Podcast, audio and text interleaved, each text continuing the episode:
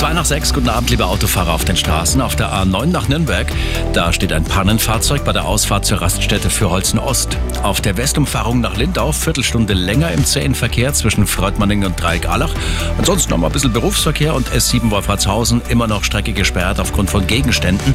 Ersatzverkehr ist aber eingerichtet. Gute Fahrt. Der Verkehr, präsentiert von Kirschwerkstätten im München.